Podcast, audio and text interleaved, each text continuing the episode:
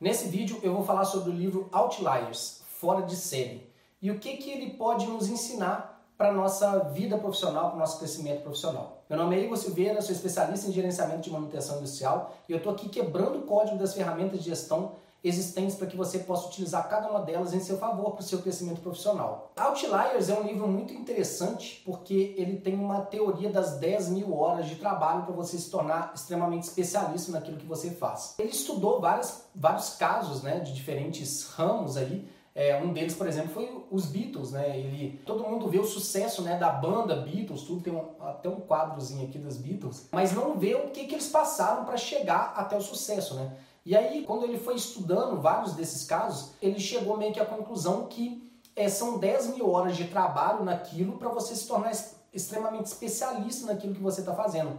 Então, às vezes, as pessoas querem o resultado, mas não querem trabalhar pelo resultado. E aí, assim, a pessoa se tornou estagiário, depois foi para o planejamento, por exemplo, e aí passou um ano lá e o cara quer ser promovido e já não serve para ele, e, e essa geração está cada vez mais ansiosa por isso, né? Por promoções, por melhores salários, por outra empresa que é melhor e vai. E às vezes larga uma empresa que é excelente, que tem um ambiente de trabalho excelente e vai para ganhar 10% a mais em outra empresa e chega lá e é uma bosta. Enfim. Então assim, a gente tem que entender que a gente tem um caminho para percorrer, né? A gente tem uma, um dever de casa para a gente chegar onde a gente quer chegar. E aí, quando a gente vai olhar para esse meio industrial, a gente vê muito disso, né? às vezes uma pessoa ela acha um pouco injustiça assim se compara com outra pessoa, mas não vê a, o quanto que essa outra pessoa já andou também a mais do que ela própria. E isso está diretamente ligado ao que você aplica do seu tempo naquilo que você está aprendendo ou que você está praticando. Porque não é tempo calendário. Vou, vou explicar o que, que eu estou querendo dizer.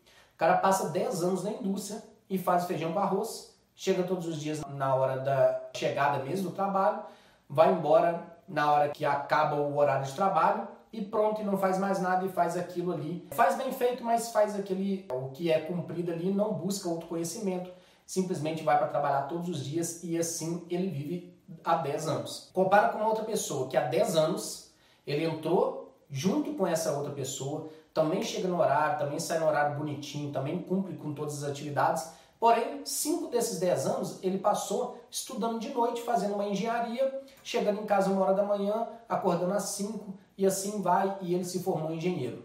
Depois de cinco anos, ele ainda fez uma pós-graduação, ele buscou capacitação técnica, ele está vendo vídeo como esse aqui na internet e tudo, e ele está se capacitando cada vez mais. Quando eu comparo 10 anos de uma pessoa com 10 anos da outra, essa outra tem muito mais horas aplicadas para ele ficar especialista naquilo que ele se propôs ficar, do que a outra que só fez o feijão com arroz. Então isso é muito importante a gente entender, ter essa visão muito clara, né, para a gente poder é, saber o que a gente precisa fazer. Aliás, eu já falei em outros vídeos aqui também que não só esse autor, mas outros autores falam muito da proatividade, de fazer mais do que é pedido. Então, tudo isso nos ajuda para a gente traçar o caminho certo na direção que a gente quer, enfim. Agora, um outro ponto que eu queria também falar nesse livro que eu achei muito interessante são as vantagens que algumas pessoas têm em relação a outras pelo meio, pelo, por uma série de questões. Então, vamos lá, deixa eu explicar claramente. O que, que ele falou? É, ele falou assim que estudou algumas crianças, na verdade, sim, estudou alguns. Ele é do Canadá, estudou algumas, alguns atletas lá de, de hockey no gelo. É, não sei nem se fala assim, hockey no gelo, jockey, hockey.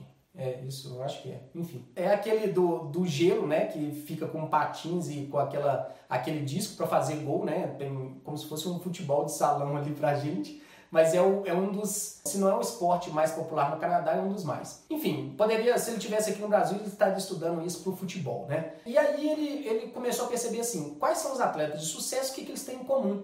E aí ele começou a ver que os maiores atletas desse esporte, ele tinha em comum que eles nasciam no mesmo mês. Ele falou assim, pô, mas ou em meses próximos, né? Ele falou assim, mas como assim? E aí ele foi voltando, voltando, voltando, voltando até chegar quando esses atletas eram crianças. E aí é, tem essa questão né, de da gente, por exemplo, nasce no mês de janeiro, tá na turma, fevereiro na mesma turma, março, abril. Aí quando o cara já nasce em agosto, setembro, ele já tá numa turma, numa outra para frente. Ou seja, ele é um pouco mais velho do que a galera ali. Aliás, ele tá uma turma para trás, né? Na verdade, não uma turma para frente, uma turma para trás. Ou seja, ele é alguns meses mais velho que quando é adulto não faz a mínima diferença, mas quando é criança, às vezes faz total diferença na parte física, principalmente na parte física por, pelo esporte, né, que a gente está falando. E isso dá cada vez mais a sensação que ele é melhor do que os outros. Só que na verdade é uma vantagem, uma pequena vantagem física quando criança, que elevou a autoestima dele e ele se tornou adolescente e continuou com a autoestima elevada porque ele ainda continuava alguns meses na frente e isso fazia diferença, até que ele chegou como adulto com todo o mindset criado de que ele era melhor do que a galera ali que ele, que ele convivia, do que a sala dele da escola. E quando adulto, ele foi a mente dele se moldou para isso, né? Ele é melhor do que a maioria ali. Então isso é bastante interessante para a gente poder também é, entender em qual meio que a gente está. É uma, um cara muito bom para seguir no, no Instagram, ele chama Joel J. Ele foi contemporâneo na natação do César Cielo. E ele descreveu muito bem essa questão de talento e de esforço, enfim. Ele falou assim, cara, eu treinava a mesma coisa do que o César Cielo, eu era muito, muito, muito bom. Só que o César Cielo, ele era, além de treinar muito, além de ser muito disciplinado, assim como eu era, ele ainda era um fenômeno, assim, ele, ele tinha um talento acima de outras pessoas para aquilo, para natação. Então, assim, é importante também a gente entender quais são os nossos talentos e trabalhar nisso. Às vezes a gente desvia um pouco da nossa trajetória porque ah, tem uma oportunidade ali, ah, vai ser melhor para mim e esquece um pouco do que que você é de fato, né? Qual talento que você tem, que que você pode ser melhor naquilo, que às vezes você vai ser mais valorizado, às vezes é melhor ser a cabeça do bagre do que o rabo do tubarão, né? Às vezes é preferível ser o melhor naquilo que você faz, ainda que, que aquilo é um, é um, um ramo menor, etc do que às vezes você tá no meio do, do pessoal ali ser mais um, né? Então, dois ensinamentos aí desse livro que espero ter trazido curiosidade para você poder ler ele também.